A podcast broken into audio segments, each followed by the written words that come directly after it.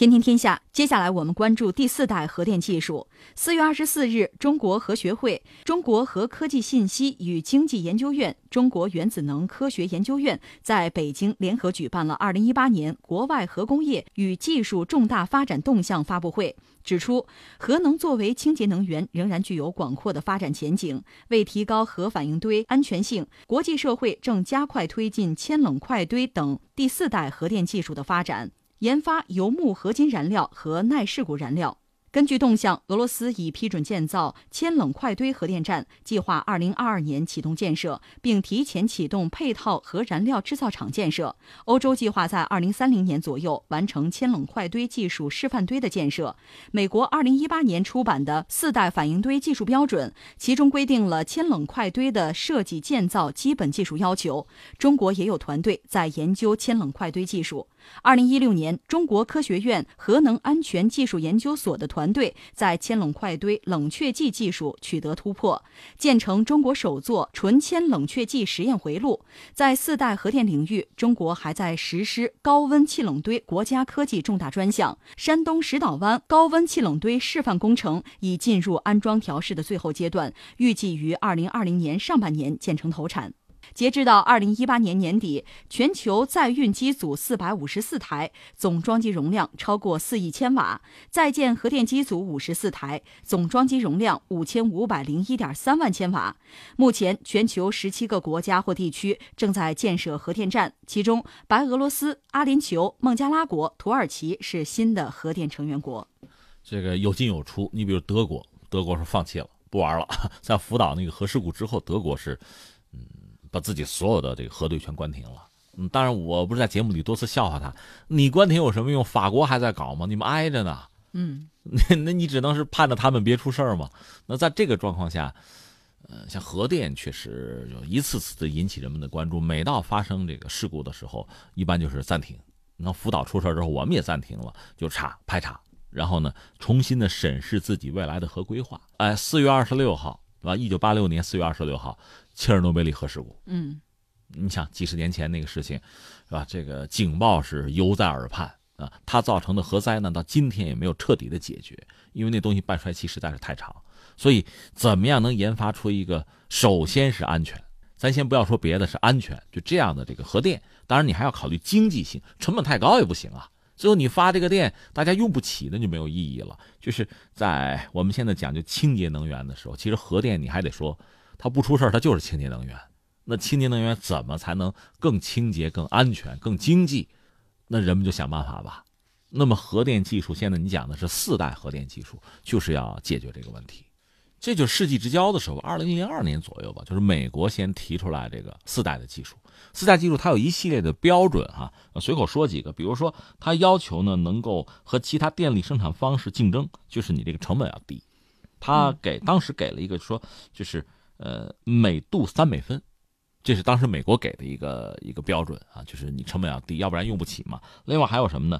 呃，初始的投资小于每千瓦发电装机容量一千美元，也是涉及到一个成本的问题。另外还有其他，比如说建设周期是小于三年等等等等。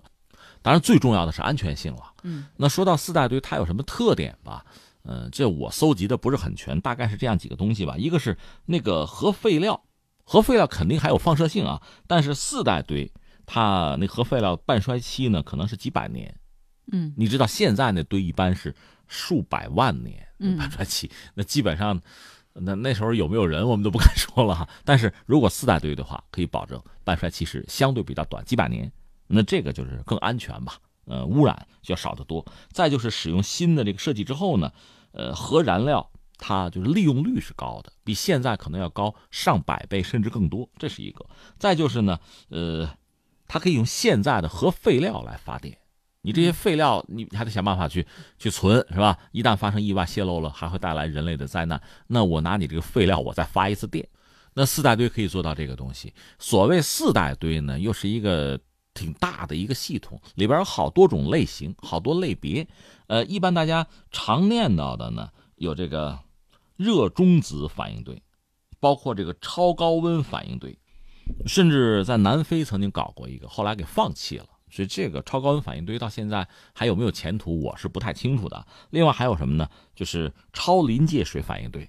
还有这个液相氟化土反应堆，这就是大家常说的，我们国内也搞了这个东西，就是熔岩反应堆。熔是火字边那个熔，盐就是咱们吃的那个咸的盐。熔岩反应堆，嗯，不多解释了，这个我们也在搞。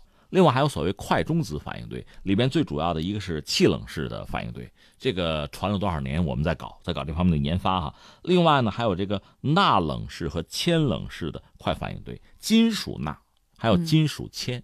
你刚才讲的，现在在这个呃铅铅冷式快堆方面，好像全球非常多的国家很在意，嗯，在投入，而且我们也没闲着，就等于说，如果四大堆真的投入使用之后，那么别的不说，就是安全性上，我们可以大大的放心。这个安全性既是它运行过程中的安全性，也包括将来核废料那个半衰期短嘛。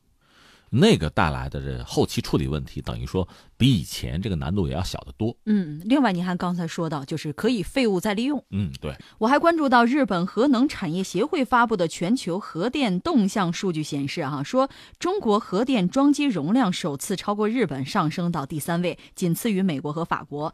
那截至到今年的一月一号，日本核电装机容量较上年减少了三百四十四万千瓦，而中国的装机容量能够达到。四千四百六十三点六万千瓦，增加了近九百万千瓦。中国在运核电机组一年内增加了七座。嗯，呃，一个是中国发展太快，我们真的是需要；另外，中国毕竟比较大，在一个大的版图上寻找比较适宜做核电的地方还是好找的。嗯，而日本呢，实话实说，做核电，咱得说它有先天的不足，因为它多火山地震啊，这就没有办法了。他那个国土就在那儿。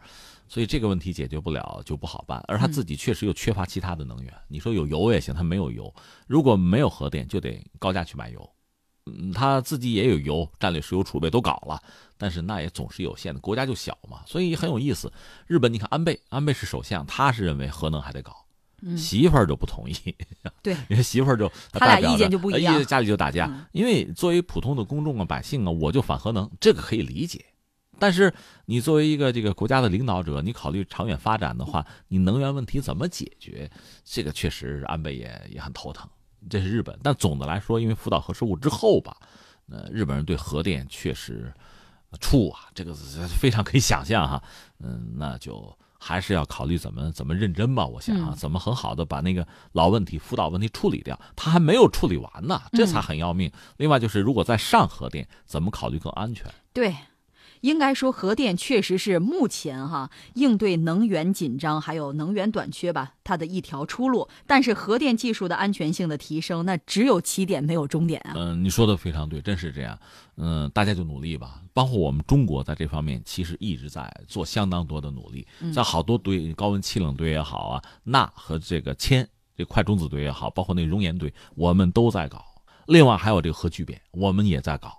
你要为自己的后人、为子孙后代，包括为这个世界上哈整个这个世界人类的未来考量的话，这确实不能松劲儿。